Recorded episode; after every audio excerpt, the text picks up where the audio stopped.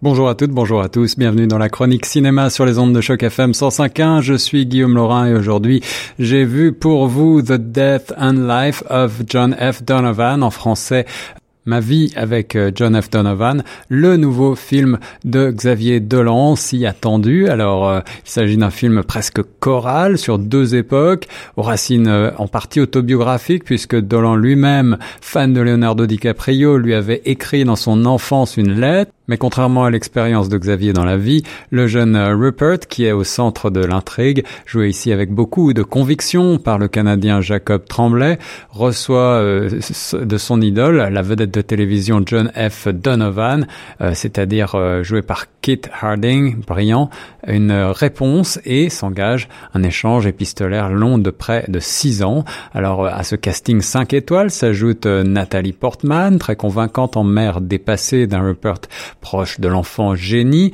et puis aussi Susan Sarandon, euh, la mère de John F., dont les relations tumultueuses avec euh, son fils auraient peut-être mérité un petit peu plus de développement. Le postulat de départ est certes peu plausible, mais le film est attachant malgré euh, un certain manque de consistance. Il s'agit du premier long métrage en anglais de Xavier Dolan, qui nous a habitués à un grand talent particulier dans la manière dont il écrit les dialogues. Ici, on sent euh, peut-être un petit peu plus de faiblesse de ce côté-là. Il a été présenté donc euh, lundi en première mondiale au Festival international du film de Toronto avec un budget de plus de 35 millions de dollars. Et puis pour la petite anecdote, rappelez-vous, il y avait aussi au casting la belle Jessica Chastain qui a pourtant été coupée entièrement au montage, un montage qui a pris un petit peu plus de temps que prévu et euh, toutes les scènes avec cette actrice qui euh, jouait une antagoniste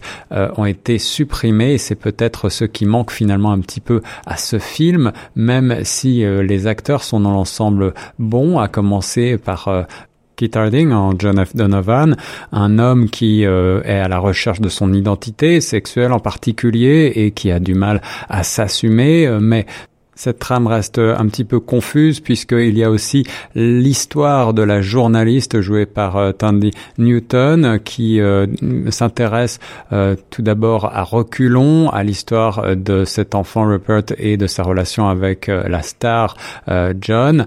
ensuite, elle finit par céder, mais malheureusement le spectateur ne la suit pas véritablement dans son intérêt pour cette double histoire auquel on a finalement un petit peu de mal à euh, s'attacher. Euh, il y a de la tendresse, il y a des émotions dans ce film, il y a euh, un certain nombre de mystères, mais peut-être un petit peu trop d'éléments disparates pour ce film de Dolan très ambitieux et qui d'ailleurs euh, semble ne pas avoir convaincu pleinement les critiques, euh, notamment américaines, présentes au TIFF actuellement, euh, des critiques plutôt violentes contre ce The Death and Life of John F. Donovan, un film fouillis, un coup raté pour certains. The Playlist n'est pas tendre non plus lorsqu'il déclare il est clair que Xavier Dolan a le talent et la passion pour devenir un cinéaste remarquable, mais il est aussi clair que pour réussir et se rendre à ce niveau, il doit commencer à travailler avec un meilleur scénariste que Xavier Dolan lui-même.